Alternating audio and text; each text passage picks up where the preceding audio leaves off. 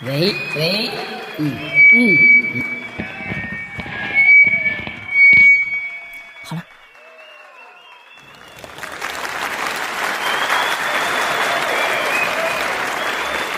各位朋友，各位来宾，女士们、先生们，喂喂，欢迎您在百忙之中莅临宇宙牌电饭锅，与我们共度一段美好而温馨的时光。但愿我们真诚的话语能为您带来一些温暖与欢乐。我们今天的节目现在开始。呃，欢迎大家齐聚在这个秋天的下午，然后在 Page One 北京坊参加我们今天的活动。我们今天活动呢是呃新书《世界上所有的沙子》的一个分享会，然后我们的主题是讲述每一代人的青春故事。呃，这本书《世界上所有的沙子》是贾行家老师在得到 APP 开设的文化参考的专栏的第一季的一个集结。呃，因为我们现在感觉可能是很多人都在表达，然后很多人都在说话，可能可能听你的人会比较少，所以呢，贾行家老师也是希望去通过这九场关于文化、文艺，然后当代和历史的一个对话，去开启我们的一个思考。呃，今天我们也非常荣幸的请到了贾行家老师的朋友东东锵老师，然后一起看看两位老师如何去碰撞出一些青春的故事。那我们就长话短说，有请两位老师。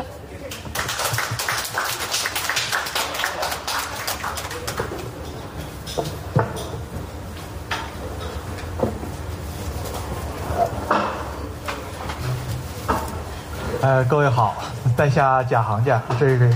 呃枪总，我们都称为尊称为枪总，东枪老师。我我就是那个光荣的贾老师的朋友。呃，我都有点不敢坐在这儿了，因为这个地方呢，不不是谦虚不谦虚的问题，这个地方是咱们要说中国的中字那一竖，那一竖的正中心。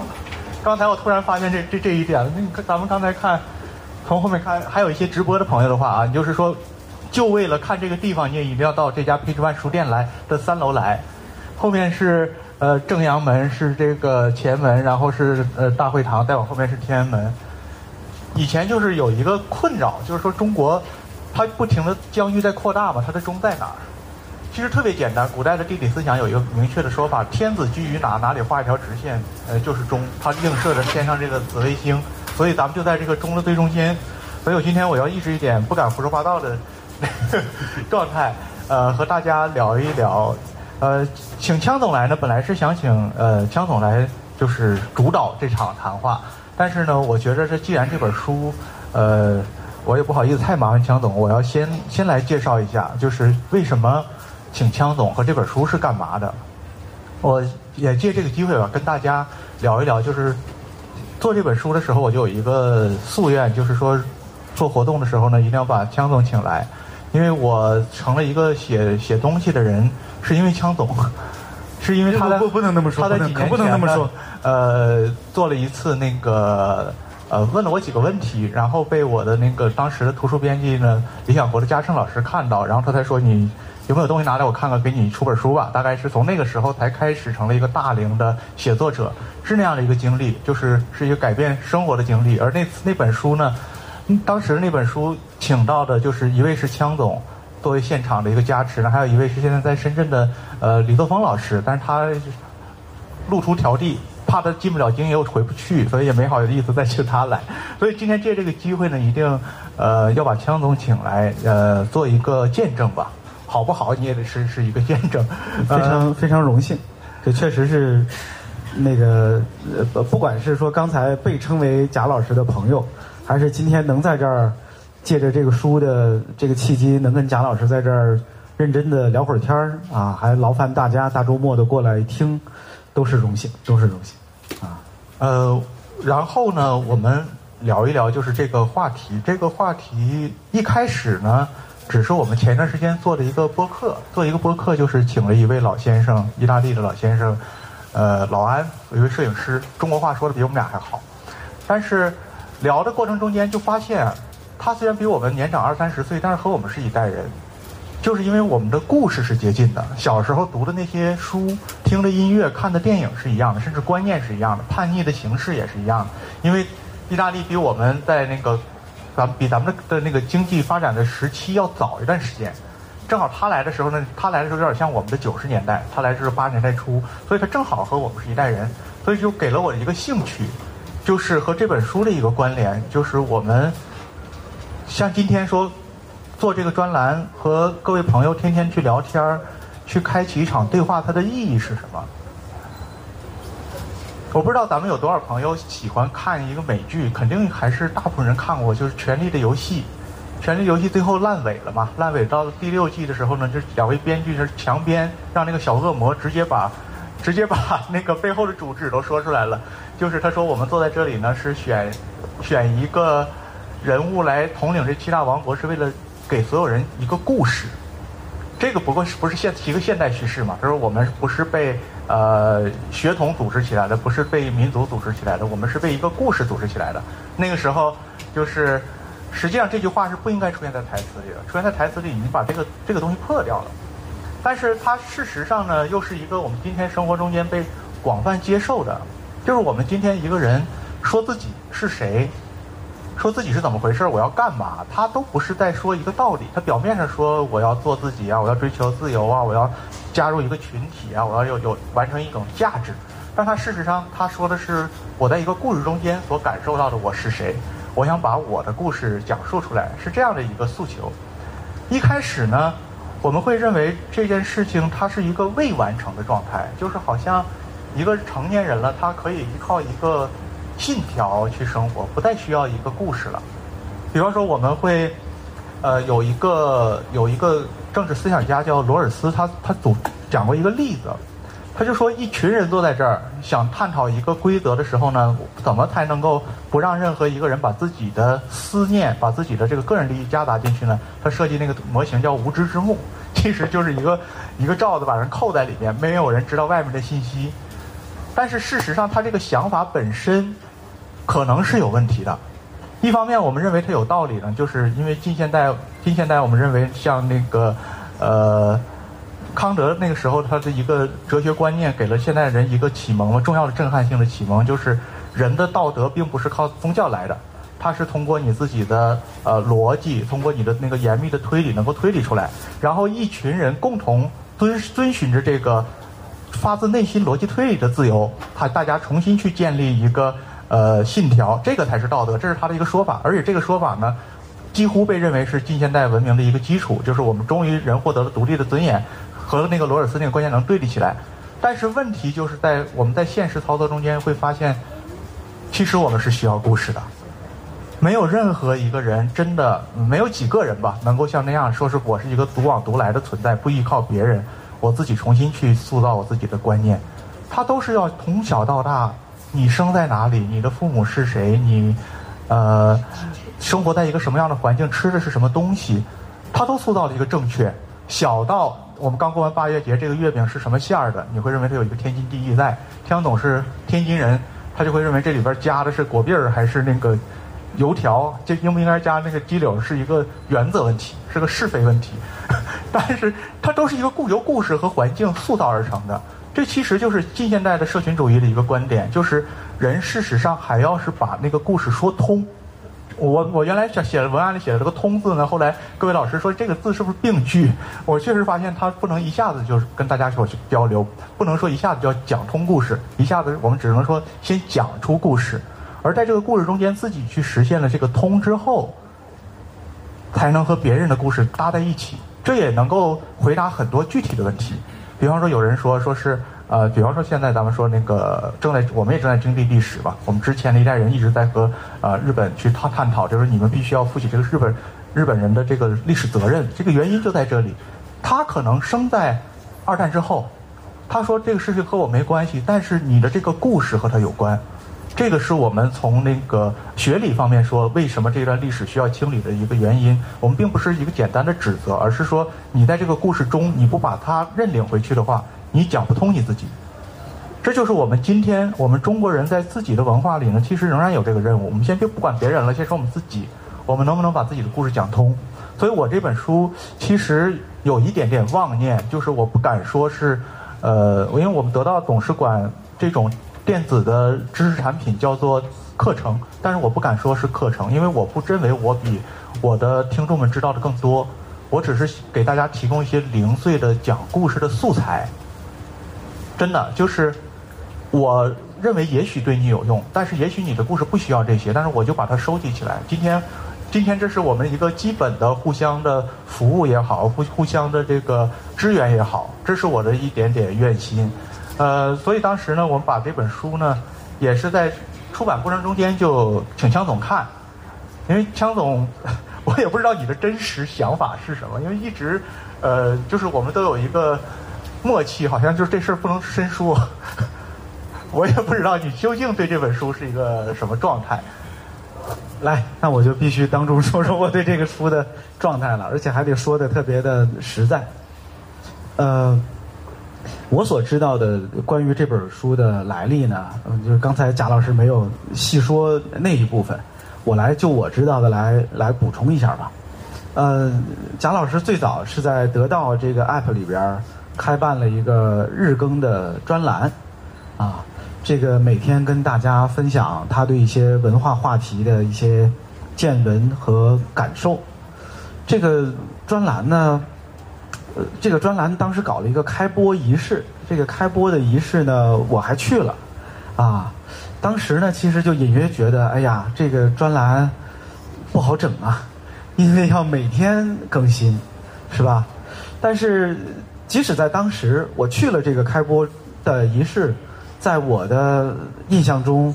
我想象出来的那个即将开设的每天更新的文化专栏，可能更像一个每日文化播报，或者说上周文化回顾，大概是这样的一个东西。那可能已经是我想象力的一个极限了。但是等到后来，真的贾老师这个专栏搞起来，当他一天一天真的在这个 app 里更新的时候，当我每天去听他提前录制好的音频和写好的那些文稿，哎呀，我觉得我我我低估了贾老师了。就是这个专栏，我相信在座的各位可能有很多朋友都去看过，都去听过。你看有朋友点头，它的信息量的密度是远超过我当时的设想的啊。所以后来这段时间里边，我经常就是私下里见到贾老师，我其实是问过这问题的，就这东西是怎么搞出来的？你每你每天得花多少时间去做这个事情啊？呃，当然也有另一种可能是。就是相信大家对贾老师有所理解有所了解的话，可能也会有这样的感受。反正这是我真实的感受，就是他好像他好像不用做什么准备，他随时可以，他随时可以面对镜头或者拿起话筒来就跟你输出一个小时，好像早就写好稿子的话啊。我说不好这是一个天分，还是这其实是是是一个人过往积累。啊，和他自己对自己的修炼，所最后导致的这种成果，反正我看到的就是，竟然在这个专栏里边，它呈现出了一个远超过我期望的一个持续的输出。呃，我自己读书没有那么多，我也没有那么多呃深邃的思考，所以我看到这些内容的时候，只觉得瞠目结舌。然后后来呢，贾老师就说这些内容会被集结成一本书。然后呢，贾老师又用他一贯的谦虚的语气说：“说哎呀，这没有什么价值，我就瞎整一整，把它随便往中间给它规制规制，传一下就得了。”啊，呃，可是你看，等到最后这个书出来的时候，我觉得我又被贾老师骗了。就是他所说的随便整一整，给它瞎传一下，可没有那么简单。最后这本书以一个非常完整的面貌啊，而且是把原本那些内容做了很很细致的整理和和梳理，最后变成了这么一本非常像样的书啊。刚才中午那个我也跟贾老师如实说了，这本书我我并没有从头到尾的完整的看完啊，因为拿到这个书的朋友们应该也能看到，它并不是一个完整的叙事或者是怎样。但是这个书属于呃，对于我来说，它是随时可以翻起一页来，然后就就可以认真的读下去的书。呃，他，你看还是回到刚才那个啊，我这可不是谦虚，就我读的书少，我找不到可以对标的，可以跟他呃相匹配的，说这个书像什么。我唯一能想到的就是他像阿成早些年间的那几本书，啊，《常识与通识》啊，什么什么，呃，叫什么《闲话闲说》呀，什么之类，就那那几本我觉得他几乎带给我的阅读愉悦和那种那种被一些，呃，不管是信息量还是那个观点的质量所轰炸的那个感觉，都不亚于我年轻的时候读那些书的感受。啊，所以这贾老师老怀疑我说的不真诚，我我说的就是真诚的，我代表的就是一个 普通读者读到这些文字时候的感受，所以所以我的感受就是这样的。我我给强总挖的这个坑也不真诚，就是当众当众勒索这个好评，我突然就是不是突然，那只能说蓄谋已久，就一定要，呃，但是呃绝对不敢比那个阿成先生，就是倒是。我我和枪总确实都是他的忠实的读者，啊，也可以叫私书的读者，是吧？就是悄悄的呢，是想追比一下呃那一代人的一些风度啊。我我我还是喜欢用这个词，就是那一代人，你要说知识来讲啊，比方说《常识与通识》上面有一句重要的序序言，是在他新版一零一一七年的，他说。我的这本书代表当时的认识以及当时人的知识水平，就是它有两方面原因，一方面是我我的现在的一些观点可能变化了，甚至我自己和我自己要打架了；另外一方面呢，就是说我也是针对那个时候的听众，因为他的好多东西也是一个语言的讲稿的一个重新的一个整理，是针对那个时候的听众的接受习惯，所以他说叫。我觉得这句话如果阿成老师说白一点，就是。我我写到这个程度，是因为你你们只能听到这个程度。嗯，其实也是。但是我们今天来读的话，确实他说的好多东西呢，并不见得多新鲜。但是看谁说，经他一说呢，你又会觉得他又被一种新的东西整理出来了。也是，这也是我想和各位今天聊的事情。就我们今天来的呢，大部分是比我们俩年轻一些的朋友。可能有有一两位跟我们差不多或者年长一些，就我们按照今天的代际看，也不知道怎么算了，因为我们年轻的时候还叫零零后啊、九零后啊、八零后啊，但今天说三五年可能就是一代，因为这个我们现在的代际是被互联网产品的那个升级速所谓迭代速度给划分出来的，就是当你用的是一个那个视频软件的时候，你就觉得不和微信用微信的人交流了，而我们可能还停留在用播。印象里停停留在博博客那个年代，那我们就是有有代际差异了，因为语言就会有区别，这件事情就建立了边界。比方说阿成那个时候谈论的那些文化的问题，今天的人可能不在乎、不在意。我还跟大家分享一个我前几天的一个一点点受的文化震撼，就是我去一个中学参加一些中学生做的一个社会调查项目，他们会非常认真的调查一件事情，就是三个人的友谊为什么有必要存在。我说打麻将、打扑克需要四个人啊，就是你们三个人，这个又不是谈恋爱，三个人不搞对象，这个我还是同意的，是不是？两个人不赌钱，一个人不喝酒，三个人不搞对象，这个是有道理的。但是你三个人不能交朋友，这个没道理啊！一个车还四个座位呢。然后确实后来我发现是个真问题，这些年孩子们讨论的是是对的，他们现在就认为我交朋友就交一个。一个啊，对，就是我们两个朋友之间闺蜜这个关系已经让我筋疲力尽了。三个人的话，就会就会有一个人觉得我被冷落了，那两个人在窃窃私语。这个这个话题，关羽张飞怎么想？那那哎，那个那去年有一个虽然不是很火的一个。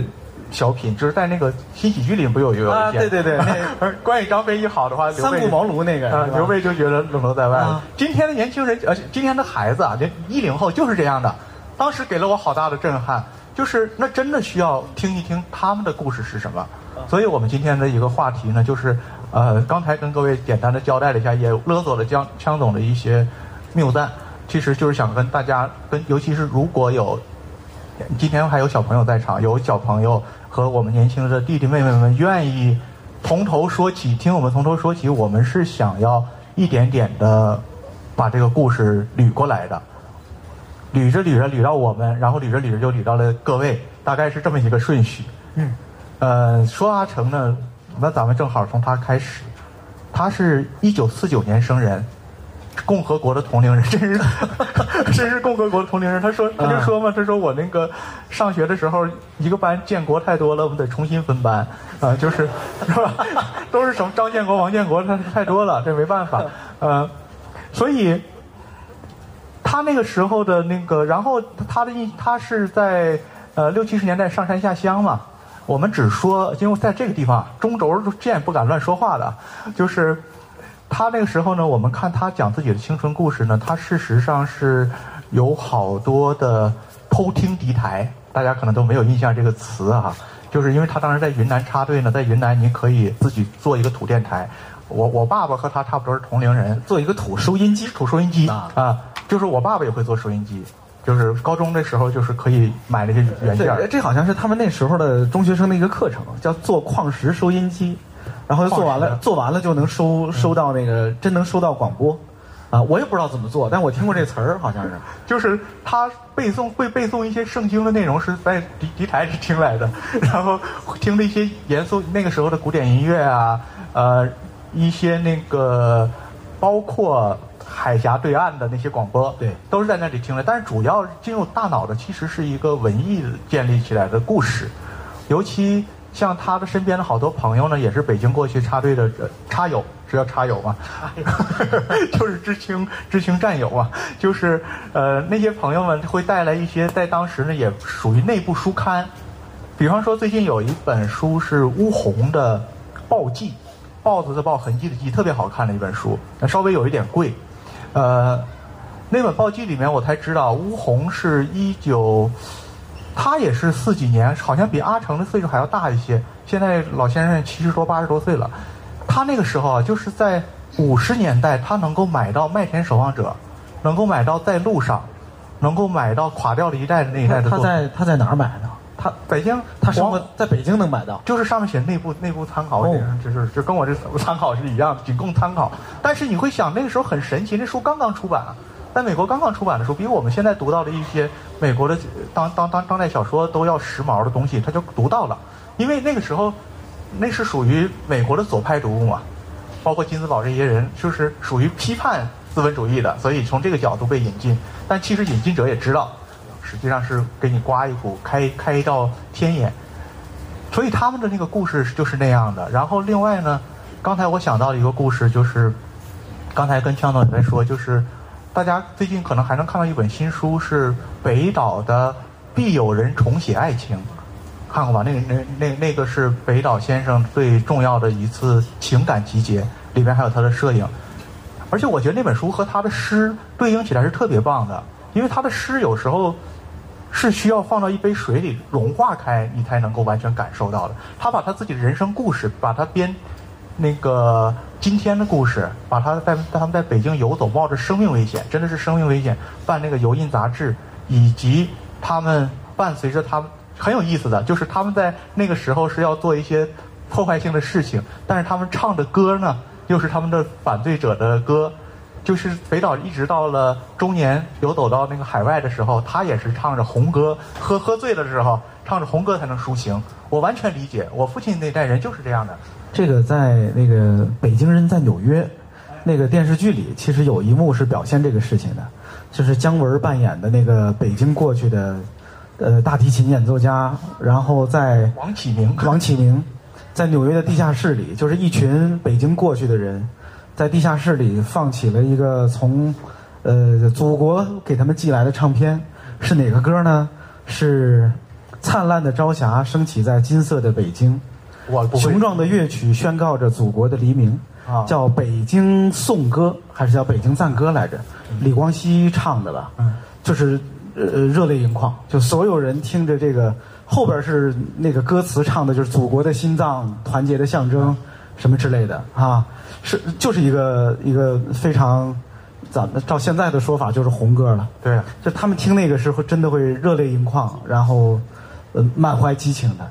就理论上就说你跑到纽约去了，但是事实上他听到这个歌声，他唤起的东西很复杂。我们不能说仅仅是歌声，但是又不能说没有这段歌声的内容。就是说这就是人的一个复杂性，而且他那一幕呢，你沉浸在其中，他是既是真诚的，也是感人的。啊，就刚才就是一说这，我又想起吴红的一个片段，就是他自己说自己是小时候听着《我爱北京天安门》长大，咱们正好就在天安门的一角嘛。他突然长大了之后说不可能，为什么不可能呢？这首歌是他十七岁的时候才出现的，是在七十年代的一个小，据说是一位小学生写的词，然后被谱成曲，就天安门上太阳升。可能现在的孩子不一定还还唱这首歌。他后来就清理这段记忆，他说，其实按道理说，天安门上边太阳不可能升在那儿，对吧？对，就是他他上边他他他在他在侧面才对，还 挺远的呢，好像还。就是后来他说说这个记忆情感的关系啊，就是只要一听这首歌，你就想象到所有那种孩子盛装的欢乐的那个场面，就和他自己小时候融合在一起了。他小时候那首歌是让我们荡起双桨。啊，是，但是他特别不喜欢这首歌，为什么呢？他说我妒忌那个小女孩，她为什么就可以上电影？在那个年代，你会认为上电影是一个走进历史的方式，就和我们这个感受不一样。应该，我现在想，就是那一代人，我的父辈，可能各位有好多年轻朋友都算得上是祖辈了，就是在这个故事里，就我们今天回家，你会觉得好多话话题和他谈很困难。就是你和他谈，他的观点和你完全不一样，他的情感和你完全不一样。他在那个故事，就是你要与要向他要求他对你的故事的尊重的话，那你恐怕也得尊重他这个故事。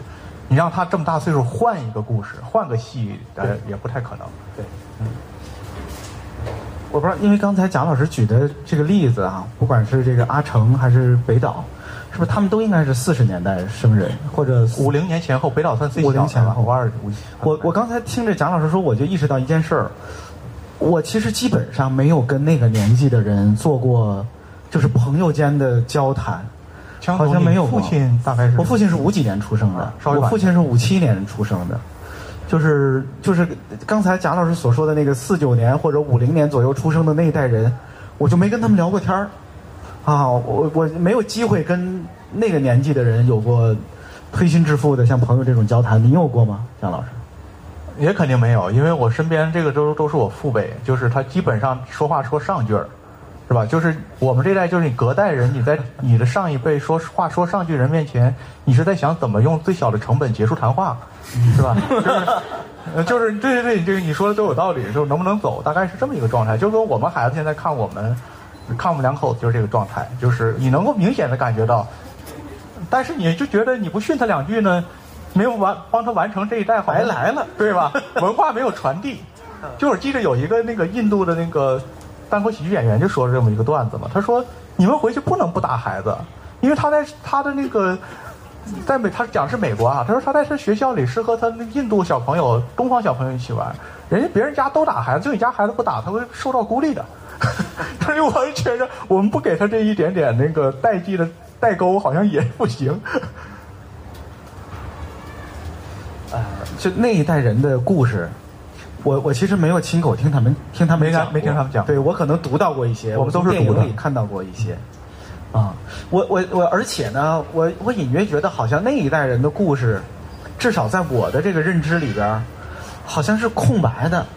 就是我反倒对更早的一代人，比如说三几年出生的人，我对他们的故事，对我那是我爷爷那一代。第一是我跟他们那一代的人有过真实的交流，就正好这个代际差呀，到我这儿我就轮到了，我是他们那代人的孙子，听着怎么那么，对啊，就正好我跟他们有过交流，而且我前两天就前俩礼拜我在家跟我家孩子一块儿，呃，我也不怎么突然想起来给我家孩子看小兵张嘎。我们把《小兵张嘎》那电影翻出来一块看了一遍，我家孩子看的也特开心。而那个电影里边描述的小兵张嘎那一代人，其实正好是一九三几年出生的，嗯，就是他们的童年、他们的少年时代，正好是当时那个战争年代。而那一代的故事，其实我们看过好多，是吧？就表现那一代人的童年、少年时代的影视作品、文学作品，其实还是挺多的。反正我自己就是就是看过很多。但是说四几年的这些人，他们他们的少年时代，就比如说刚才说阿成他们当年去插队啊、做知青啊等等，我看的没那么多啊。好像我小时候电视里边还经常会有一些电视剧，有一些电影是表表现那个时代的，可是这些年也没有了吧？是吧？没有人再写一个那个关于那个时代的不好找尺度。这个对呀、这不好写了，好像也也不会放了。以前拍的那些现在也不播了，很少很少了。所以在我脑子里，他们那一代人的青春是比较暗的，就是那个印象是非常模糊的。一说到北京呢，倒正好有一说电视剧，还能大家回去勤搜能搜的搜出出来一个电视剧，叫李云龙那个话剧改编《小井胡同》。哦，对，小井胡同，小井胡同演的也好，因为都是好的话剧演员演的，讲的是北京就解放到呃八零年，大概就是这三十多年、四十年的这个。我想起来，人家不叫李云龙，人叫李龙云。李龙云，李龙云龙是那个李李云龙是解放北京的，是吧？李云龙不不是没在城里那时候，就是那个这个这个电视剧还是好看的，而且那一代人的很多感受还真的是挺鲜活。对对对呃尤其就是里面有一个有一句话我特喜欢，叫“无一行不成世界”。啊，但那是花子说的话，叫叫花子说的话，到处去勒索那个，因为他这句话很重要的，就是我们总认为这个世界上很多东西，你认为它不好或者不习惯是应该去掉，但是你要去掉了，它就不是世界了。我觉得这这个观念，它是从一个叫花子身上，虽然他解释他自己的合理性，但是这句话本身是一个真知灼见，就是你不知道支撑我们生活那个东西到底是什么，不敢乱抽的，可能抽一个抽一个无关紧要的东西，一下子就塌掉了。包括故事，包括人生故事，就这段事情好像不重要，能不能不记住它？有一个叫容易被念成“暖暖内含光”的电影，叫《爱爱内含光》。是的，我我我暖暖了好几十年，去年才知道那叫爱爱内涵光。就是这个故事，就是你想忘掉一个人，但是你突然发现你这人就垮掉了。这个罪遭过的罪永远是你的一部分。呃，再往后那就是六十年代，六十年代身身边那，其实那个枪总的父父母可能是那一代人，正好这个话说起来有一点，呃，也可能不正确，就是在中国掌管主要的权力的人，其实是这一代人，六几年的这一代人，就他们的记忆决定了我们现在的很多事情的面貌。仔细想是这样的，因为就是在这个这个国家的中流砥柱嘛。咱现在讲五十多岁、六十岁的这一代人，虽然好像在退出生活，其实我们在生活在他们的一个观念和视野里。这中间我不能提那个，因为我也不太了解啊，不能提那个那些帮主主流行业。比方说，有一位编剧的老师，他是大概是大概是六三年、六五年左右出生，大概是六五年吧。他说那句话呢，有一点沉痛。他说：“你看，你们都愿意回到青春时代，二十岁。”他说：“就我不愿意。”我说：“为什么呢？”我说：“你你是一位那个，她是一位是一位那个，这叫大姐了，这叫大姐了。你就你会觉得更觉得少女时代更值得向往。”他说：“因为我们那时候什么都看不到，我们那时候最大的一个游戏是在家门前挖一个坑，然后上面上边那个再铺一层油纸，再把土覆在上面，看看一会儿谁能掉下去。这就是我们唯一的游戏。”说我这游戏可能是商朝传下来的，这 商朝孩子完全可以玩这游戏了。主要看坑底是什么，是蛇那就是商朝的。是的，是的。那个他说我不想回那个时代，我好不容易在八十年代的时候，呃，可以看到那些书了，可以看到那些画展了，就星星画展嘛。然后我就愿意去在那个时代留下我自己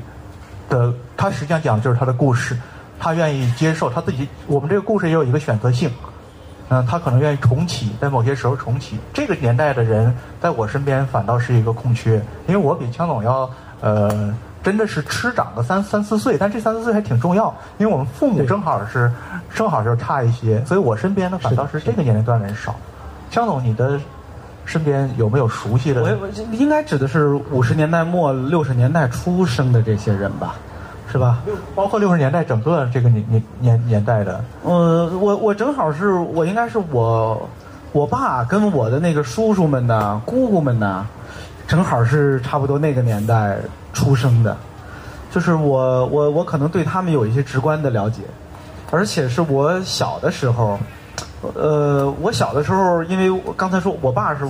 我们就是我我爷爷奶奶下边有几个孩子，我爸是老大。我的那些姑姑叔叔都比他小，正好就大多数是六零后，那我小时候呢是八几年，那八几年呢正好是他们年轻的时候，我可能正好赶上了，就是他们朝气蓬勃的那个年代。所以之前有的时候跟别人谈起来，比如八十年代的流行音乐啊，八十年代的流行的电影啊，反正之前一度有人惊讶于，就是我一个我怎么会会了解那些东西？其实也特道理特简单，就是因为我小时候我们家里天天录音机里放的全是那些，是我那些叔叔姑姑们他们在放，我跟着他们那个去电影院看电影，看的是他们喜欢的电影。我觉得我对那代人的了解是是这样的，但是你看那也只能代表我所在的那个小环境，他们那一些人。我后来对那个年代真正的一些更多的了解，了解他们更多的故事，其实也都是从电影电视剧里看来的。啊，呃，就比如你说像王朔呀、姜文呢，他们算不算那一代人？他们应该是那一代人吧，哎，那一代人呢？是吧？嗯就是他们的电影哈、他们所呃怀念的，他们所后来执着于去表现、去追忆的那些东西，我觉得我可能很多还是从从他们的那些作品里看到的。包括第五代塑造的那些那个主要的作品，好像也差不多是这一代，第五代、第六代。但是我觉得有一个现象，就是好多人回忆的青春，可能实际上是比他们真正的青春要要更早，是大孩子们的青春。就比如咱们看那个《阳光灿烂的日子》，就是动物凶猛，按道理说那也应该是比姜文更大几岁的孩子们他们经历的事情，应该不是王王朔就是五几年的生人的嘛，就是王朔。哦，对对对，王王就是朔对对，那应该是王朔，那不是姜文。但是他有一样就是在他把他青春故事传写下来之后，他启动的是我们八零后的读者的那个青春，他有一个这个传递的一个很有趣的现象。但就是说，他里面的那些人的那个状态，他和我这叫高家兄弟那种状态，和我们小时候对他们的理解是完全不一样的。我们根本不了解他们背后的那些事情。但是我们能够 get 到的是那种青春的动物凶猛的感觉，就是你写为什么我们总会提青春这个词，就是这原因。它青春是一个能量的感觉，就有一些人，就是你会特别羡慕他，我就一点没有揶揄的意思，就是那些诗人啊，那些那个老摇滚乐手啊，就你不知道他那个能量哪来的，七十多岁了，还是一副老老流氓的状态，但是特别让人羡慕的。就是刚才一说这个事儿，我就突然想到枪总有一个确实有一个特征，就是我们从小对他的印象就是小人老脸儿，就是他永远是和比他大个十岁左右的人是最有 最有那个共同语言的，喜欢的东西啊，玩的东西好像都是一样的。呃，至今仍然有人惊讶于说：“哎，东东枪原来不是个老头儿。”非常抱歉。成名成名太早，我们不知道那个前段时间咱们看那个读库的那个公号，那个读库的创始人六哥就是张立宪老师写一个东西也是嘛，说是领着枪筒到哪里去呢？就很快人家知道原来这就是中东枪，立刻就 就把。整个这个风头被他抢走了，所以今天我也是找他来呢，我在他的风头下面避一避的一个原因。所以其实确实是你代表的应该是七零后的那个风格，就是你所喜欢的音乐啊什么的都是这样的，呃，包括你做做的那些创作，可能是真的是不能完全代表你们这个八零、八二、八三年这一代人。是的，是的，是的，非常非常的惭愧。其实最早那不是惭愧这是早熟咱们这么早就挪到八零后这一代了，咱们没有没有咱就往往这么快吗倒倒一倒好像中间隔过了好几代呢。啊，呃说到这儿我就说几句哈，就八零后这个八零后这个概念，其实最早是从一堆写诗的青年口里边谈是吧？谈出来的吧？对，最早有八零后这三个字出来，其实是从当时的诗歌界。就是应该是在二零零零年、零一年左右，应该是在零一年左右，就是当时的，是以春树等等这些老师为代表，但是但是当时都是小朋友了。春树应该是八四年生的，当时就最早提出来高中生那时候差不多叫八零后诗歌，啊，提出了这么一个说法。然后呢，八零后这个词马上就变成了一个全社会统一的对这个时代的年轻人的称呼。啊、但是当时即使是就春树他们那一代人，他们的那个锐气和他们的那个冲劲儿，就其实和和我我我在我的心里，其实这这大概是两代人，就是觉得你比他早早一代了。对，就是当时就碰巧，当时我认识春树，就是他最早写诗的时候，那个就在零一零二年左右我就认识他了。当时你看，明显那是一个特别活活力四射的一个小女孩儿，啊，就当时我上大学一年级、二年级，就好像就不是一样的。当时的所谓的这些八零后写诗的人聚在一块儿，虽然年龄接近，但是呈现出来的也不是一样的面貌，啊，还是不一样的。就真正的八零后可能是他们那一代，其实可能那个分界线可能会在八四八五左右，而不是八零这一年。嗯，就是我们这个八零、八零、八一、八二这几年，可能还是赶上了七十年代末的那个尾巴，啊，它它并不是从，就是八零年新年的钟声一敲响，接下来出生的就都是新一代的人了，好像不是这么一概念。这是一个，反正是对我是一个重要的知识。可能我今天好多朋友都也第一次听到，影响我们这个“叉叉后”的这个词。这词根可能是从这里来的，因为如果按照枪总这个说法呢，就是先有了诗歌界的这么一个很简单的术语，然后大家往后往前往后倒，七零后、六零后，然后以后边也继续照这个来，辐射到了所有的领域，所有的行业都在说这个词，这是完全可能的，因为我也没有听到一个更确切的说法，而这个说法它其实当时呢还会觉得有一点太草率了，人是不能这么简单的划分的嘛，就是你。年龄是一方面，而且一个年代的头和尾，我们往往会以事件来作为一个年代的那个标志。通常我们就那句说烂了的话，说是这个一个时代过去了，它是因为一件事儿发生了，不是新年的钟声一响，这个时代就过去了。而事实上呢，我们去谈论八零后和八零年代是完全不一样的。就是我为什么说不能跳呢？就是八零年代是我们今天是的，也是所有的行业一定要去。提的一句话，我也不知道各位有多少是在八零年代度过的少年，我是度过的童年哈，呃，度过的青年的这个时代的，就是很多人都会对他有一种玫瑰色的幻想。好像最近这两天在微博上正好有这样的讨论，就是有人怀念八零年代，有人写文章说我不怀念八零年代。另外有一些人又出来说，你怀念的那个八零年代根本就不是八零年代，就我们怀念八零年代根本就不是你说的那些东西。有一个这样的讨论还挺有意思的，也许这个可以那个大家聊一聊。我也我也想听听贾老师怎么说这个事情。呃，我我用一个最冷酷的观点，就是这这这跟我的看法没关系了。这个观点是，当然这也也也是我的看法，就是我觉得八零年代是一个既无可奈何又理所当然的事情。就那个时候，其实这个他起点就可以从老安那本摄影集说起，叫少喜。那个年代是一个少喜的年代，就是你刚刚度过了一个紧张的年头，你想休息一下，因为你不知道接下来要往哪里走，就是你不知道这个我们其之后这个命令解除了之后我们该干什么，但是你就觉得我必须要放松一下了。之前的这个年头的话，我需要放松一下，而在这个时候呢。呃，人被允许去做一些事情，或者说起码不管你的时候呢，你又没有一个足够的购买力，消费主义这个概念啊，这个生活我们都完全没有建立起来，那我们只能去从文学啊、艺术啊这些不要钱和不需要那个物质基础的事情。文学为什么那个时候最先蓬勃起来？它特别简单，你画画要学，音乐要买乐器，就这东西，你认字儿就可以。他特别简单的一个事儿，就像那时候那个木心说他为什么当作家，说说那在监狱里你能当什么家？你只能当作家，就是这个道理。尤其他的手手指又又又受伤了，也不能再弹琴了。特别简单的一些现象呢，但是整个的社会的人性命已知。就我年轻的时候，那个时候诗人就是今天的偶像，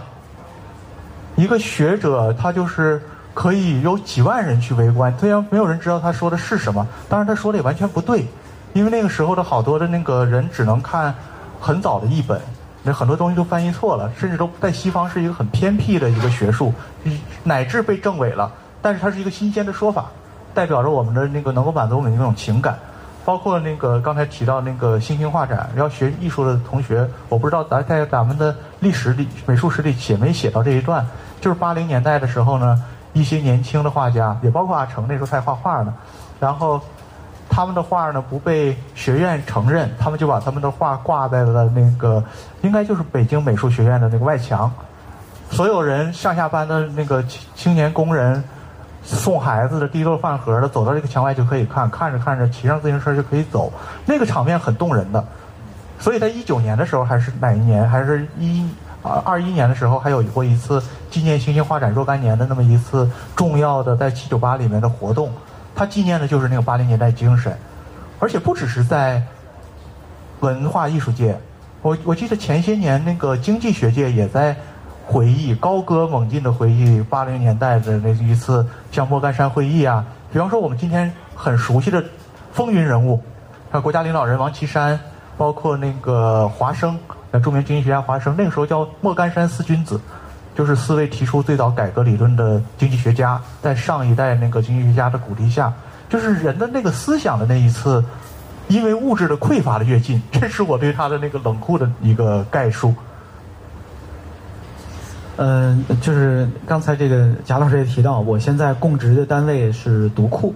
读库也是一个出版品牌。然后我们这读库的创始人啊，张立宪，呃，六哥，他的一部重要的著作啊，叫《闪开，让我们歌唱八十年代》，啊，呃，大家如果没看过，虽然我们今天是推贾老师的书哈，但如果大家没看过那本书，真的可以买一本来读一读，非常重要的一本，我觉得像个人历史，是的，它其实是一个个人史，但是那本书里边可能能写到的。是第一是很多八十年代，呃，值得珍惜，至今仍然让我们读起来觉得美好的青年生活的一些碎片。然后呢，同时我觉得更重要的是字里行间的那个八十年代的气息。我觉得那天也是聊什么来着？也是聊青春这个话题。其实最后聊到青春是什么呢？呃，也是突然想到一个说法：青春代表着很多的不确定性。很多人他一辈子都年轻，他四五十岁了，你仍然觉得他像一个年轻人。我觉得是他一直在拥抱，甚至创造生命中的不确定性。很多年轻人呢，你甭管说小人老脸也好哈，是说他暮气沉沉也好，很多人是过早的追求一个确定。然后就一辈子被困在那个确定性里头，呃，可能八十年代，我们现在怀念他的美好，其实他真正值得珍惜的就是那个不确定性，是那个愿意接受不确定性、愿意创造不确定性、愿意向更多的机会和和可能敞开怀抱的那么一个气息。我自己的理解是这样的。前两天我刚才所说的微博上的这个讨论，好像也是这样的。因为是有一位老师写了一篇文章，说你们都怀念八十年代，我不怀念，因为我清清楚楚的记得八十年代，又没有房子，又没有吃的，普通人的生活其实非常的拮据，然后处处受各种窝囊气哈，有很多，就他他他不一定不是一团美好的啊，不是全都是积极乐观的，充满阳光的，不是那样的。他说的是对的，但是。确实是，可能我们怀念八十年代，很多人怀念的也真不是那些。没有人想回到二十平米的住房里边，没有人想，呃，给领导送礼，求着他什么时候给我分房子、调动工作，是吧？嗯，可是我们怀念的可能就是那个不确定性，是那个青春的气息。我，我，我之前呢，我我自己的微信公众号。呃，也写了不少年了，虽然更新的不怎么积极。其实这些年只有一篇文章是写出来之后被呃勒令删除的，也不是勒令删除，人家就是给你删了，说你这篇文章投诉太多啊，不用勒令人，对，就直接给你删了。那篇文章是什么呢？说来惭愧，是我接了一广告哈，就是哎，大家如果不知道这个常识哈，微信公众号是可以接广告的。当时是某品牌让我写一篇关于天津的稿子，我是天津人嘛。当时是有一个跟天津有关的事情，其实是对于天津来说是一一一个革新吧，就是那个产品给天津带来了一些革新。我当时呢，我我想我卖卖力气吧，人家既然给钱了，我是做广告的，我们来挖一挖天津的社会洞察。所以当时我其实其实写了一篇呃文章，那篇文章的标题叫。天津什么都有，除了希望。嗯，是的啊，那篇文章在当天晚上就变成了十万加，到第二天早上的时候就已经阅读量到了三四十万了。我自己平时我的那个微信公众号每一篇啊，阅读量几千啊，多的一两万是正常的状态。我那篇文章其实写的，我觉得我是说中了一些事儿的，啊，就是因为他说中了一些事儿，所以被很多气愤的我的天津老乡们给举报了，啊，那篇文章我并没有诋毁天津啊，那篇文章其实最后我的最后的落脚点是，你看我作为一个正能量博主是吧？我最后的落脚点是，我说天津很好，天津真是个好地方，天津大家应该鼓起勇气来啊，别那个天天都那个就是沉醉于现在的状态。天津这么人杰地灵，一定能搞出点什么来，大家别那个没希望。最后落脚点当然是最后会落落到这儿的哈，但是很多朋友他不看，那三五千字的文章对于他们来说，他们看一个标题，他们就决定要去举报了，是吧？所以那篇文章就收到了大量的举报，然后那篇文章第二天早上就没了啊。为什么提到？为什么这个咱外插话说一段这个？我就想，可能八十年代正好是那个标题的反面，贾老师，就是八十年代什么都没有，但是就是有希望，哎，对，是？吧？而那个希望，是我们最珍贵的东西。对，是人的青春时代里边最珍贵的东西。当时的人，所有的中国人都像年轻人一样，当时的口号是把失去的时间夺回来，对对对是吧？所有人就回到了那个青春的状态。而且那个时候，那个时候就是不知道大家有没有印象，那个不算文学名著，叫《减去十岁》，有有印象那篇小说吗？是的，是的，是的，是的，就听说过，我没读过，但是听说过这个说法。是是哪位女作家？是是是写的，我忘了，不敢乱乱提名字了。是我在那个小说月报上看到的，那时候那时候家家的床上都有一本小说月报，很神奇的一个现象，也是因为没别的可看嘛。读者文摘那时候都没火呢。对，就是就是讲一个单位传了传了一个荒信儿，一个谣言，说每一个人都减去十岁。然后一个我这个年龄段的时候，喂，我一看小伙子，那我要是干什么？一个二十八岁的那个时候的，那个时候可以公然的一些今天政治不正确的观点，说你这是大龄剩女。他突然说我十八了，我还怕什么？是吧？大概就是这样的一个状态。那就是那个时候，就所有人都都识获了一个青春啊，寻找寻找回来的。哎，那时候有一宋丹丹的那个早期的作品叫《寻找回来的世界》，回来的世界。哎，真的好多的感觉好像都是在这些词里面。因为刚才江总说这事儿，想起来我我我们俩昨天看一个脱一场脱口秀，史岩老师那个，史岩老师就是是我们东北的一个脱口呃脱口秀演员，单口喜剧演员。然后他就说呢，他说他们单位的领导就说说你也给我们表演节目吧，啊，表演一个正能量的吐槽。然后史岩老师说，哎呀，你是我老板，你叫我干啥都行，你叫我死也行，但是呢，吐槽正能量是不是犯法呀？我现在就是讲强总这个，亏了你错误犯的早，是吧？就是给你删除了就拉倒了。是是是是是，这早犯错啊，也是一个对好事儿，好事儿。就是那个赵四儿那句话，正能量把你给救了。对，这是这句话我可知道来历，这是二人转演员说的，说和谐社会把你给救了，这十多年前的词儿。呃，咱咱咱们说一个关于延续你话题，咱正着使啊，他是反着翻的，就是。呃，我就记着以前有有一个社区，北京不远，北京好多的那个行有余力的朋友可能都要到那儿买房，叫阿那亚。然后那阿那亚的那个一位策划解解释他这个项目的合理性，因为他那是一个海滨的一个孤零零的这么一个城区啊，周围的房子都是三四千，然后他那里面就好几万，就是一一一墙之隔。然后他解释为什么，他说，因为北京人民都需要一个精神家园，在一个海边。那我说天津人民呢？他说天津人民不需要精神家园的，他生活在自己的精神家园里。每个早点摊儿都是天津人的精神家园。对，呃，所以你正着使的话，就是这个呃这个问题，就是这也是我们今天的很多年轻人，我我我觉得也是跳一跳一下哈。今天很多年轻人就是这样，就是枪总他犯了另外的一个今天有可能的众怒，就是你在讴歌不确定性。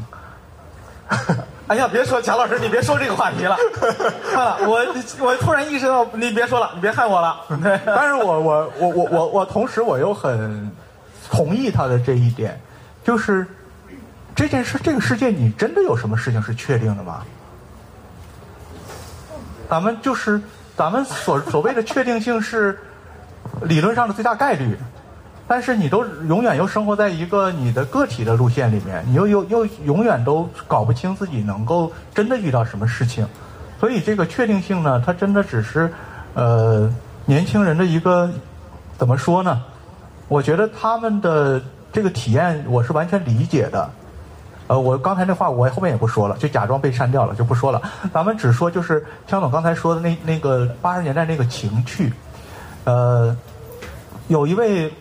去去年过世的一位老先生，一位那个历史哲学家叫何兆武，他是老的西安西南联大的学生，就是二零年代生人的，二零年生人的，是那个，所以他在四十年代就是抗战的最紧张的阶段读大学。但是他认为那是个好时代。他说：“为什么是个好时代呢？”他说：“一个什么叫好时代？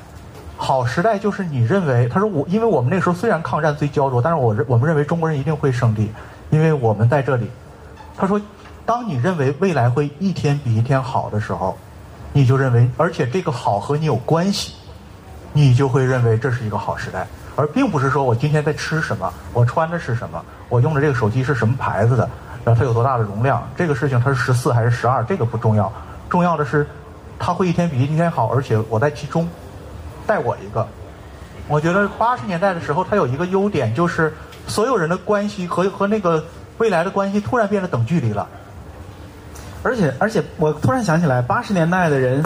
对于未来的憧憬是非常具体的。对，因为当时就是明明确确的，就后来这话在周云鹏的歌里还还提到过嘛。叫二零零零年四个现代化，就是有一个明确的时间点的，就是到二零零零年一切就都变好了，啊，我爸妈有时候在家里聊天还能还能聊起来，就他们当年也是被这样灌输的，就是到二零零零年，啊，就是四个现代化就基本实现了，啊，那时候就是一切都好了。就是枪总特别愿意愿意那个搜集那个时代的歌，什么金梭和银梭，对对对，在闪烁的金梭和银梭，日月在穿，我怎么什么都知道？不行，我不能再暴露我的年龄了。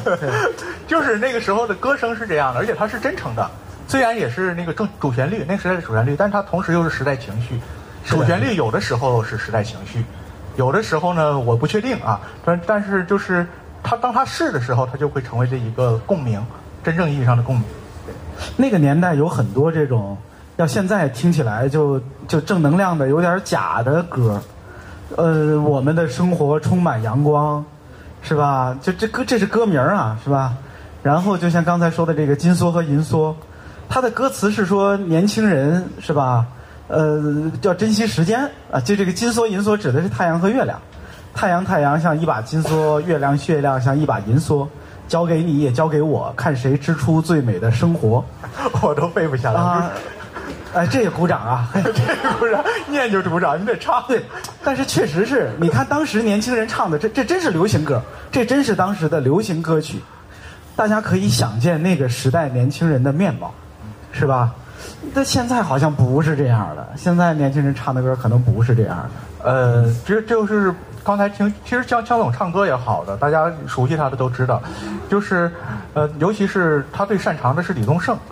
就刚才我突然就是我们也在提这件事情，就是李宗盛在我们年轻的时候，甚至比我们大一点的，就是七七三七四年的这个生人的这个哥哥姐姐那里呢，正好就是他们爱情的代言人。他唱那些情绪，而且他是半说半唱嘛。啊，他唱那些东西，他比罗大佑要要要要要进步一些。这个进步就是完全时间概念，要要年轻一些吧？年轻年轻。哎，就他唱那个爱情状态是是很，呃，是我们认为就是非常的真实，他没有任何的装饰。但是今天的年轻人，据说就是李宗盛老师自己说，他说我现在写不出一首爱情歌了，就是我不知道年轻人他们对怎么看这件事情，就是今天的那个年轻人的爱情观念，它就不完全一样了。就是前段时间，就是我也是那个工作之便，就是看了一本那个王王家卫写的书，就是王家卫的那个六十年代三部曲。他就是他为什么要要拍那些电影？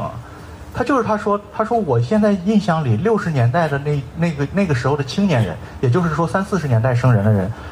他们对爱情是非常重的一个人生课题。就是当你爱上一个人的话，你可以不远万里的去找这个人，几十年的去守着这段情感。他说那是一次重病。但是在我们那个年代，就是九十年代，王家卫那个年代，那爱情就是一场感冒，其实是咱们小时候目睹旁观、无限向往的、羡慕的看着大大龄青年谈恋爱那个时候时候，那正好又过三十年，那就是我当时嘴欠，我就说这新鲜的爱情，这就是做核酸，是吧？但是呢，但是你要有有多大的本领，你七十二个小时就能来一回，你又没有，所以这事儿就不重要 我突。然想起来，我以前没想过这事儿。就九十年代的那些情歌里头啊，专有一类是苦情歌，是吧？就是讲哎呀，失恋了多痛苦啊！你移情别恋了，我多痛苦啊！有很多歌都是这种歌，像那那那就是当年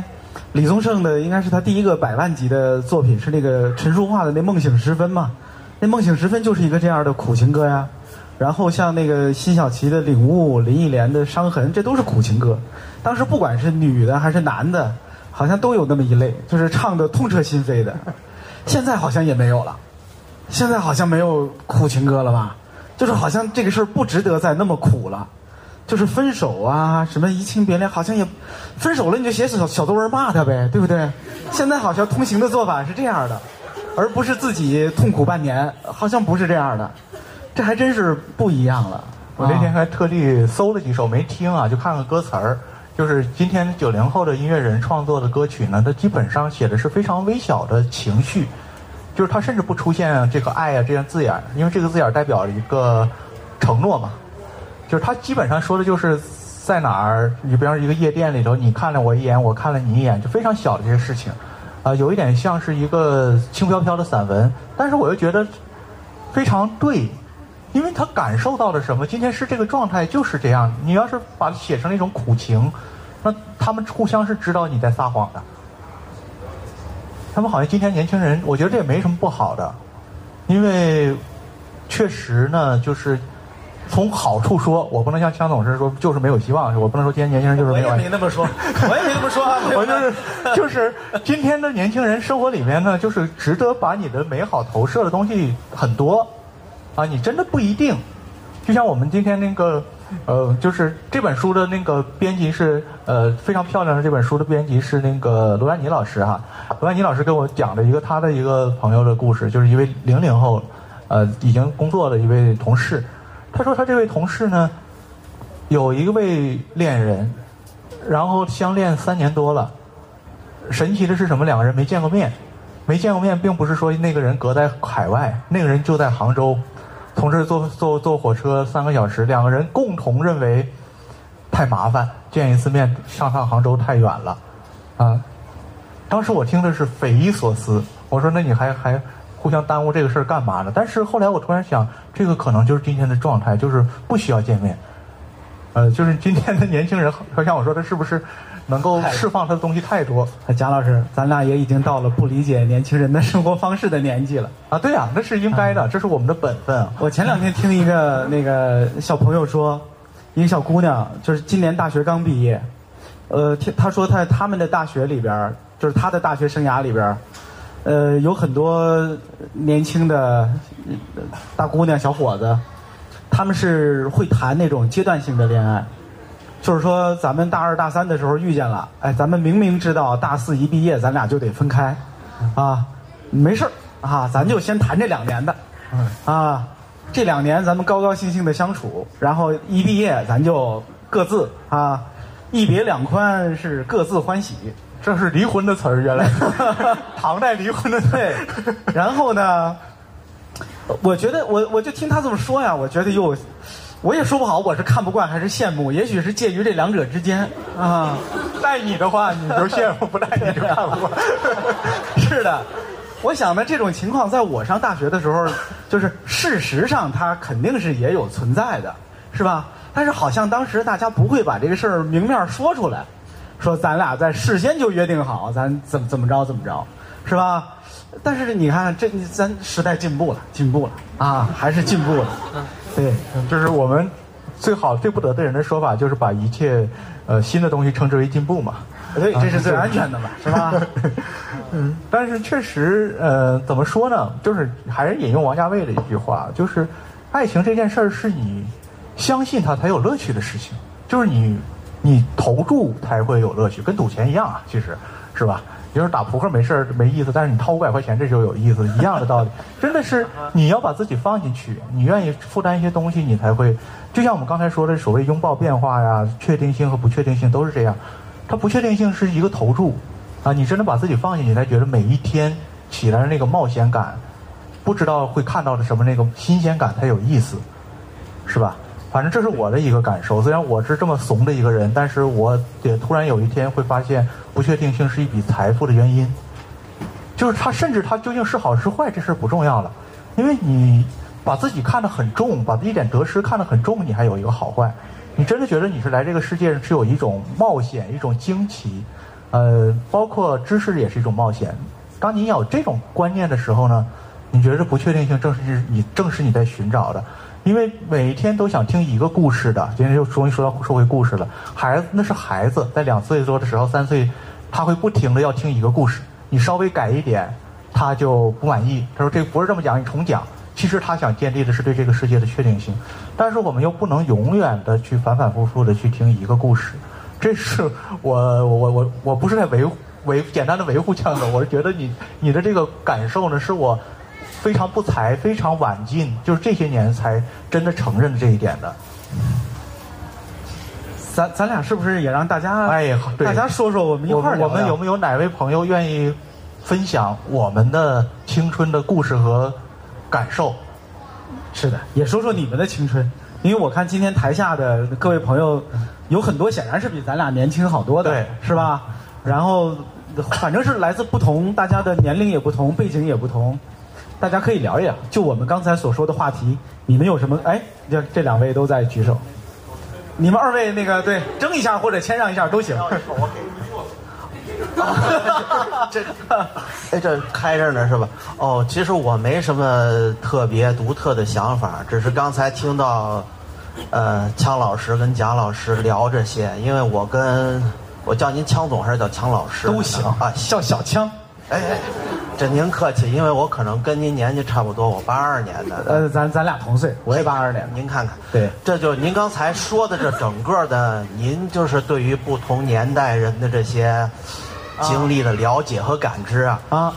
我就听着就是心有戚戚焉，就是一模一样，简直就是快一模一样了。可是说，您是天津静海这边对吧？我是河北石家庄这边啊。可能就是说，从当时的发展程度来说，是吧？这个城市规模啥的，这个都在华北平原呢，差不多。对，包括这个生活习惯什么的。我怎么变成给你捧哏了呢？咱俩初次见面，怎么合作的还挺默契的？那那我自己卖点力气，您歇歇是吧？好嘞。那个，我可能也是说的有点散碎啊，但是可能今天时间不是那么晚呢，我就也顺着您刚才这个思路，我简单也说说，耽误大家点时间。你像刚才您说的，对于咱们这个爷爷这一辈儿的这个感知，呃，我是当时是主要在家里看过一些建国初期的文学作品。你像周立波啊，就那个作家周立波，不是那说脱口秀的，《山乡巨变》嘛，《暴暴风骤雨》，还有包括这个西北这边一个老作家王问石，包括这个山西的。呃，赵树理他们的一些这个反映土改呀，反映这个解放前后的这些文学作品，他那个文学作品里塑造的那些主要人物，应该就算是咱们爷爷那一辈儿的。所以，对于那个年代人物的感知，也不是从真正自己爷爷辈儿那儿，因为可能是跟老家里爷爷什么的交流不是那么多，没有做过这种，呃，这种怎么说深入的这种交流啊。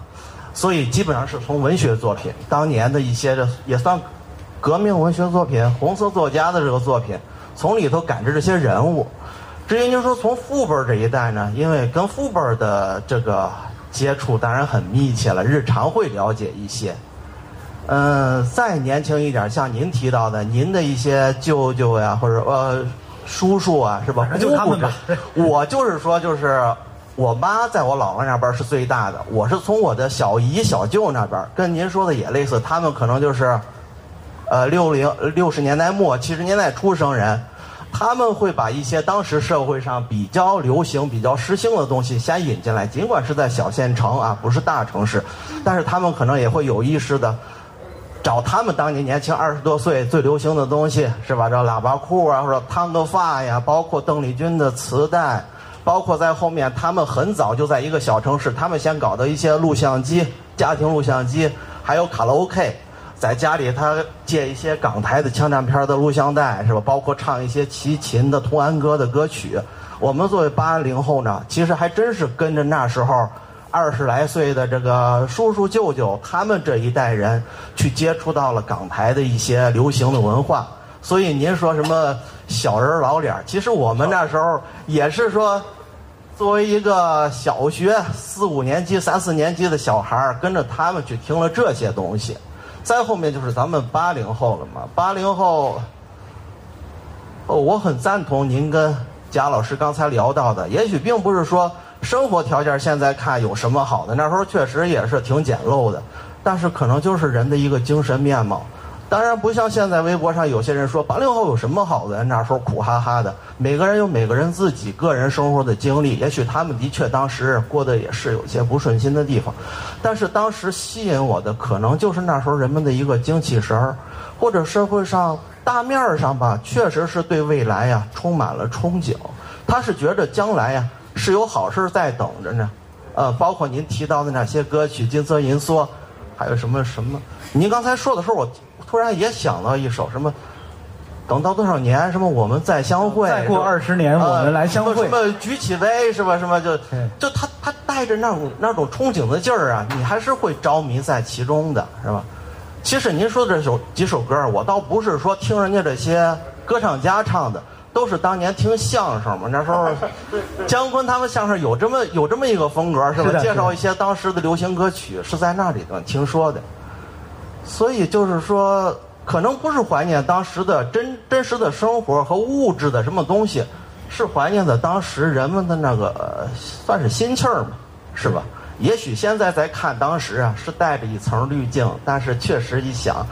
有时候觉得是有一点温暖的东西在里头呢。对，呃，在后面九零后，因为我不是，我也很赞同您刚刚说的，可能这个八二年、八零年这时候出生的人，跟八五年以后的呀，是有点区别。我说不太清在哪儿，但是刚才您说的这个，我挺赞同、挺认可的。呃，我也就截到八零后了，我就说到这儿。另外，我再说句闲话是什么呢？我一直非常喜欢贾老师跟东东锵老师，这是真心话。我也希望您两位以后啊。呃，咱不一定都能是来书店来哪儿能常见到，但是因为两位都有都有播客嘛，是吧？不管是您去文化参考，还是贾老师来电饭锅，您多做点这种对谈，呃，我还还还挺盼着的。好嘞，行，不说别的了，我们俩一定保重身体啊！来，这位朋友，贾老师好，那个强总好。那个，我跟您也算半个老乡。我在天津待了十年，我上大学、中学我在南开中学嘛，然后一直大学也在南开大学。对，所以说对天津其实非常有感感情。这个，你你写那篇文章我没读过，但是我听题目，我觉得你也得举报我。我表示认同，我不我我不会举报你啊。就是今天我觉得非常有缘分，因为我我跟我女朋友上午刚这个就是偶然的机会刷到了咱们这活动，然后是这个现场报的名。我觉得这个可见我们这活动啊报名没有多火热，是吧？就临时看见也能来。对，呃，因为什么？我看到您这有个关键词叫每一代人，因为我觉得这个跟我现在我是做经济学研究的，就是说我现在正在写一篇论文，就是写这种代际的差距。这个在学术界，我们是现在逐渐非常关注这个事情。就是像您说，每个代人他都有自己的一个故事，然后他在他，因为在我我们经济学看来，他其实代际之间的差异更多反映的是一种积累效应。就比方说大萧条下出生的孩子们，可能他先天就在，比方说一些呃身体条件，包括他会存在一些问题。呃，就是这种代际的这个东西，在生理，包括在这种咱们。思想意识层面，它都有反应，所以说我这来我觉得特别的好，就是呃，我我从像您从文学的角度去解读这种代际之间的差别，就是我现在有一个挺让我困惑的一个事情哈，就是说，呃，因为我是九零后，然后我我下一所谓下一代人进到我们单位的是九五后，他们现在已经研究生毕业了，已经来我们这儿了，我就发现一个非常有趣的事儿，就是说。我是作为九零后，我理解不了，就是说他们是一个矛盾的，就像就像您刚才提到了一个很关键的词儿，叫呃，八十年代拥抱的是不确定性。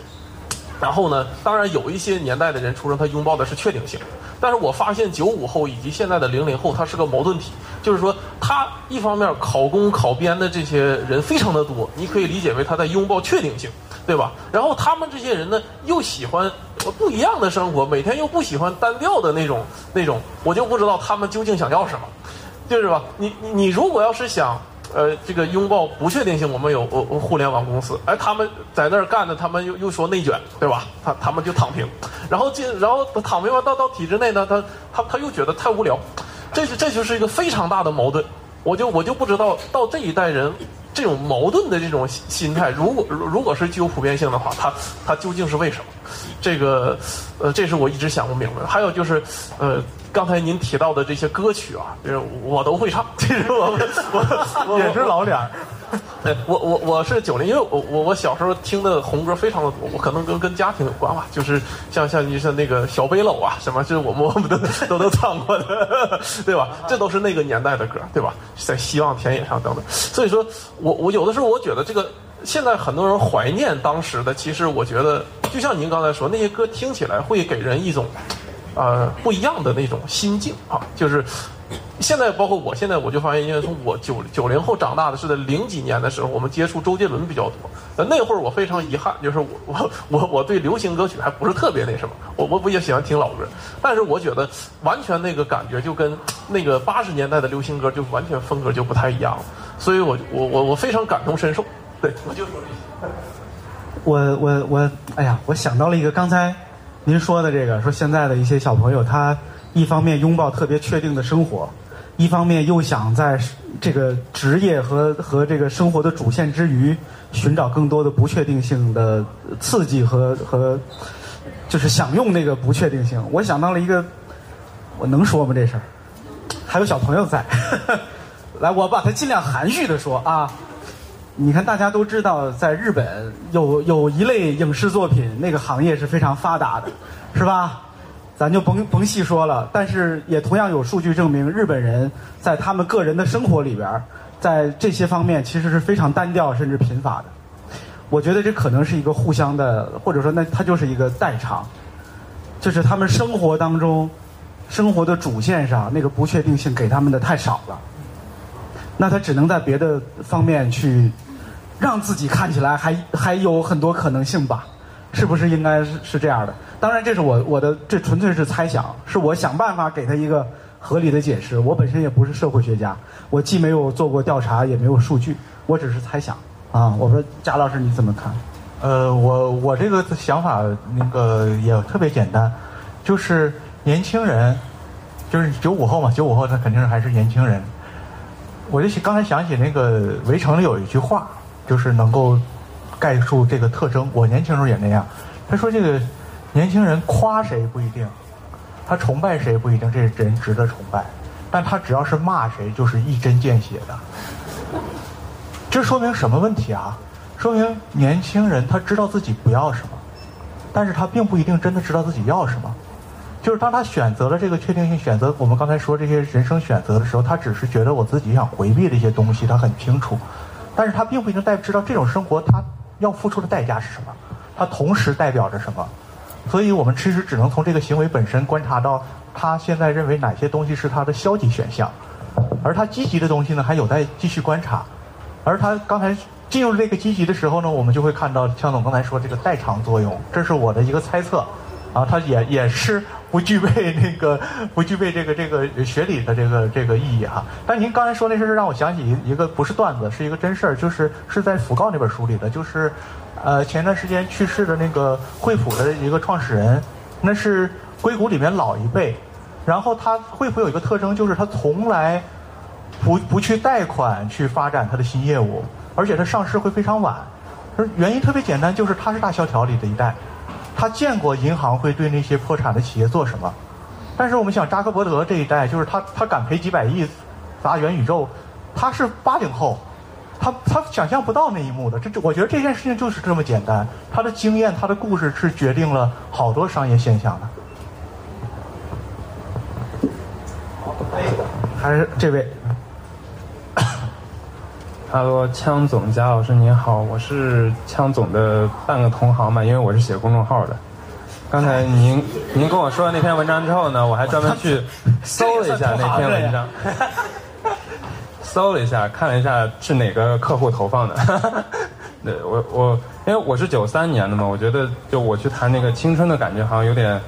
有显得有点怎么说呢，有有有点油腻了。就是我我可能不配谈这样的东西，但是我就说我有一个感觉啊，就是我感觉好像是。就是我，我初中是经历个什么样的情况？就是比如说我初中时候看的，比如说日本动画片是像 EVA，对吧？我小的时候，小学六年级下午五点半回家是凤凰台播《樱桃小丸子》，然后《蜡笔小新》，然后等到中学的时候读的书，比如说像是当时还是刘震云啊、池莉、芳芳，还有像是莫言这些，然后。但是这些人好像放到现在有点奇怪，比如说芳芳现在成了反贼了，然后好像莫言也是在什么抹黑递刀子之类的，就是就是现在放到这个讨论以后，好像突然断层了，就是啊，包括我当时看美剧也是，比如说我中学时候看的像，比如像六人行啊，比如说像是啊，呃就是当时比较流行一些美剧或者是宋飞正传这种的，然后你拉到现在这个环境中来，就是因为前阵六人行不是在 B 站上上了一次嘛，然后上一次之后把主人公很重要的。Ross 他老婆是个女同性恋的部分全部剪掉了，就是主人公和他老婆到底为什么离婚，大家完全不知道，因因为因为这个时候没有办法解释，整个剧情剪掉了。然后我看到很多人在评论区就在很挣扎，就在说这个这个剧情不能这样剪，整整个主线都没有了。但是我后来发现，好像这样的声音越来越微弱，因为看过完整的这些东西的人已经没有，渐渐越来越少了，就停留在我估计就在九三到九五这，九五是最后的期限了，因为我差不多就是到。我估计我到大学刚毕业就是一六年那会儿嘛，就是整个这个全球化就开始逆转了，对吧？因为我记得我在上中学和大学的时候，有一种非常强烈的感觉，就是整个世界会。你说你一考上大学就变了是吗？我我考上大学还我考上大学没有那么大影响，对呀，给世界造成了我就想你要不要自己反思一下？你都做了些什么呀？我记得我大三的时候好像是特朗普上台吧。我大三时候特朗普上台之后就开始转了。对对，我反思一下我大三到底做了什么，肯定是我的责任。特朗普上台到底是一个种子还是一个果实？其实我自己不是特别确定。啊，呃，总之就是我有一种感觉，就是好像就是因为我觉得就像您说那个八十年代，它是一个非常积极向上的一个感觉嘛。对。我觉得九十就是我是九九十前半夜生人，因为我们现在可能接触到年轻人都九七九八的啊，就是有一种感觉，就是世界好像会融为一体，就是或者是说我们人类有一条很确定的路线，就是啊文化的自由、文化的包容，然后不同人种的，包括当时很多的东西，在我们现在流行文化中被称作白左或者是什么文化入侵、肉蛋奶之类的，就是已经完全被逆转了。就是呃，我经常跟我们的公司同事讨论，感觉好像是。就是是那个全球化大门被关闭之前的最后一代人，然后就是有一种被抛在半空中的感觉，就是我们所受教育想象的很多东西，好像在这两年一全部毁灭了，包括什么相信的一些当时相信的一些普世价值啊等等这些东西，在这两年没有了。我估计可能就九三和九五就最后这两年吧，就这代生人，因为我觉得跟九七九八年人就感觉没就已经完全不是一代人了，就是他们就非常的自信，非常的。嗯，你懂吗？非常的经常会教我们如何下一些大棋，不懂不懂不懂一些很很很那什么的东西，所以这是我作为一个九三前半夜生人的一个对于青春。前半夜，其实要精准到几月几号嘛？那天发生了什么？就对，在九九十年代前半夜生的人对这个青春的一些想法啊。好的，好嘞，行，好。还 这半这半边有没有哪位朋友要要说一说的？有有问题也行哈，有问题也行。还有哪位朋友有？那位那位朋友。呃，就是说，我是老感觉就是，大家的青春是跟这个地域可能也有点关系。然后我之前我听一个北京老大爷。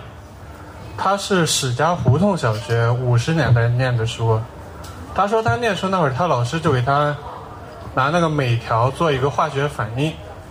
我在想，我这个反应我是念高中我才接触的，他念小学他就接触的。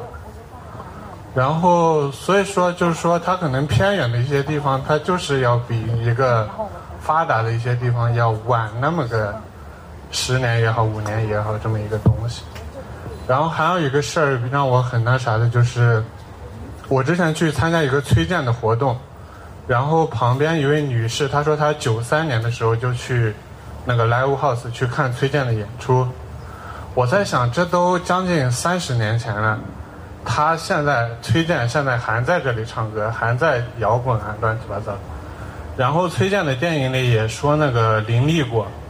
他们当时搞那种大院子里搞摇滚啊什么。就说这个东西在那个年代，我爷爷是六十年代念书的，然后我爷爷他的记忆就是说，他吃不饱饭，老师还不让出去说，老师说你们大学生已经很不容易了，国家很照顾你们，你们不能在社会上呃，你爷爷是六十年代的大学生，对。吧？嗯，他说你不能去跟社会上去宣传一个这个国家不好啊什么的，你就算饿着你也得憋着，就是这么一个事儿。然后还有一个就是说，您说那个收听敌台这，那今天很多人翻墙啊什么的，它也算某种意义上的收听敌台也好啊这种。就我老觉得这个东西其实好像这事儿细说就罚一千了，咱们这是 点到为止。这还直播着呢，朋友。就是说它这个历史是在变，但是好像有些东西又没有变的那对对种感觉。对，因为它有时候变来变去又又会变回去嘛，这也是很正常。对，然后包括刚才那位说那个看删减版也好，那我想我是九八的，我也看的，我看是算盗版，我那也不没没看那个 删减版。啊哈，嗯，然后的话就是，就我是想问一下，就是，就是说这个历史啊，它应该是往下沉积是吧？比如说文学作品也好，电影也好，你越往晚生的人，应该是越能看到一个更多一个年代的一个东西。按理说的话，它是有了一个更多的一个选择性。比如说八零年代，他可以去看到六零年代、二十年代的电影，而一个一个零零后，他可以看到九十年代、七十年代，他可以看到更多。但是为什么他们还是会呈现出这样一种跟年代之间的一种代差也好，这种变化的关系？对，按道理说，现在的零零后，甚至哪怕现在一一零后，他也能听到过往的那些东西，能去看那些东西的，是吧？我我相信也确实有一小部分人是会那么干的。嗯，啊，你给回，我并没有要回答，我只是我只是确认一下，然后就把球扔到您这儿。呃，我我我我我先非常赞同这位朋友的那个观察和体会，就是同一个时代，它进入不同地方的时间是不一样的，甚至有很多时候它永远不会进入到这里。比方说，进入上海的时代，有可能不会进入到中国绝大多数的地方。呃，你要幸运的话，你会晚一些进入；但是不幸运的话，可能就完全无法进入，等不到那一天。这也是很多人干脆走过去，是不是？时代不朝我走过来，我就走走到时代里去的一个选择的原因。很多年轻人到北京来都是这个原因。呃，另外一方面呢，就像您说的，就是你生在不同的时候，对你来讲重要的意义、事情的意义不一样。就是对于你在几十年前经历过这件事情的人呢，这件事情它就成为你青春的那个结。至少是一个疤，就是你会一直的回到它，但起码它它你用手一摸，你就会会会把这件事情想起来。而你年轻人呢，他就会念念不忘，说这事儿不就是一页纸吗？这个纸上的那个涂涂抹抹的一一段脚注啊，你们为什么会这么纠结？但是呢，就像刚才这位朋友说的似的，就是可能对他来说这事儿没有六人行砍掉的那个砍掉的那个那个罗斯的老婆是拉拉这件事情重要。但是你不能说现在年轻人冷酷，是因为他生活中的结是那个结，每个人的结生命中间的这个结，他会看着一个近大远小，在他所经历的事情都是事事件，而别人别人的那只不过是一个事情。啊，是一个就是我知道了而已的东西，就是这个东西，它你知道它和它真的从你经过，就从你身上过，在你身上留了这个疤也好，留的是一个什么东西也好，那个感受它是完全不一样的。就我能够理解年轻一代不看重我们认为很重要的东西，但是呢，我也能够感觉到呢，很多他们看重的东西，我们也没有真正的知道它是什么。就我们我们今天的描描述很多东西，对不起啊，如果有年轻的朋友会觉得太轻狂了，我这么一个上年纪的人怎么会随随意的去指摘他的生活？其实我也是很冒昧的，就是我们我们以为是轻飘飘的东西呢，在他的身上呢，那可能就像那句话似的，他今天提到那位作家是在他那是一座山的，因为他真的是背他了，我们就是在旁边看，我们在今天这个生活环境里头，我们应该有了在这两年的体验里有这种感受了。就是那件事就就是没轮到你，就是这么简单的一句话。就是如果你这个人稍微的有一点点智识，有一点点的预见能力的，你就知道这事儿轮到我的话，我也过不去。所以我们但是呢，不不轮到你，你就能够把他那个那个大旗下过去，因为我们没因为没没到我，这就是人类的天性。但是甚至它也是我们的前进动力。我们真的一代人能够把上一代人的这个背负的东西背起来的话，我们早就趴在地上，完全走走不动了。就这个遗忘呢，我们经常会说遗忘是一个罪孽，遗忘是一个反复遭罪的理由。但是同时，遗忘可能也是让我们继续往下走的一个原因，就是你得把那个罪再 再经历一遍。呃，我我觉得每一代的人。他们的青春不一样，他们呈现出来的面貌不一样，他们所热衷于的东西不一样，这本身未必代表着进步，但是它代表着进步的可能。比如刚才那朋友说，现在的人为什么不去听当年那些东西，不去看当年那些东西啊？是啊，因为每一代人都没有义务，每一代人也不应该去复制上一代人，是吧？他这样才有可能有一些不一样的，呃。新的东西出来吧，咱们，咱们还是往往正面里理解这事儿吧。而且他每一代人也就都会有一中间会有一部分人去寻找，对对对，他不可能所有人都不感兴趣。是的，他有一个功利的原因在里面，就是做这事儿少的时候，这事儿就值钱了，就就值得做了。没错，听京剧显得多高雅呀，是吧？过去京剧是所有人都听的，但现在突然就一下子就瑰宝了，哎。是的，嗯，虽然有时候被人说小人老脸吧，是吧？好，咱们是不是那个？我看大家也没有什么举手的问题了，是吧？那我最后充当一下主持人吧。感谢强总。那我们今天这个交流，咱们就先到这儿。接下来应该如果有哪位朋友买了书，想让这个贾老师给签字，我们是有这个签字环节的。但但我我非常非常推荐，不是礼貌性的，是非常推荐。大家把六里庄仪式那个带回去的，不重要，不重要，不重要。呃，就重要。你冲这条李老师的鱼也也也非常值得。大家主要为买鱼是吗？不是，就光冲这条鱼都都都都值。而且还有一个原因啊，就是为什么有一个原因，我跟大家介绍一下。呃，枪总是我认识的人里唯一拥有电脑字体的人，就是有会有人，并没有东东枪体，就是他的我这个字是奇丑无比，我一点不夸张。那个就我认识人，活人只有两个人写字比我丑，但是我认识人里面又没有几个人写字可能我我还认识书法家的，也没有几个人像肖总一样的字值得收藏。就是你完全谈不到。万一你要买这本呢？你我我我推荐你再请枪总给你写句话，真的真的真的，你看到你。没我事儿啊，各位 没我事儿啊。但刚才提到了另外几本书啊，都是我们读库出的。第一本叫。呃，讣告哈是贾老师刚才谈到的那本书很好的，那本书非常好哈，是《时代周刊》的讣告专栏的合集，但我不知道这儿有没有哈。然后还有就是我给我的领导打一个广告，叫《闪开，让我歌唱八十年代》，我猜这儿准有啊，大家可以买一本哈，呃，值得读一读。好呗，那我们好嘞，聊天部分就到这儿，谢谢大家，哎，谢谢各位，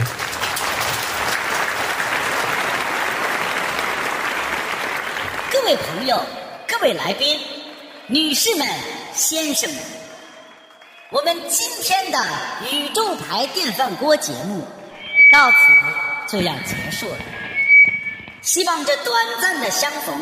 能为您留下长久的回忆。再次感谢您莅临宇宙牌电饭锅，让我们下次再会。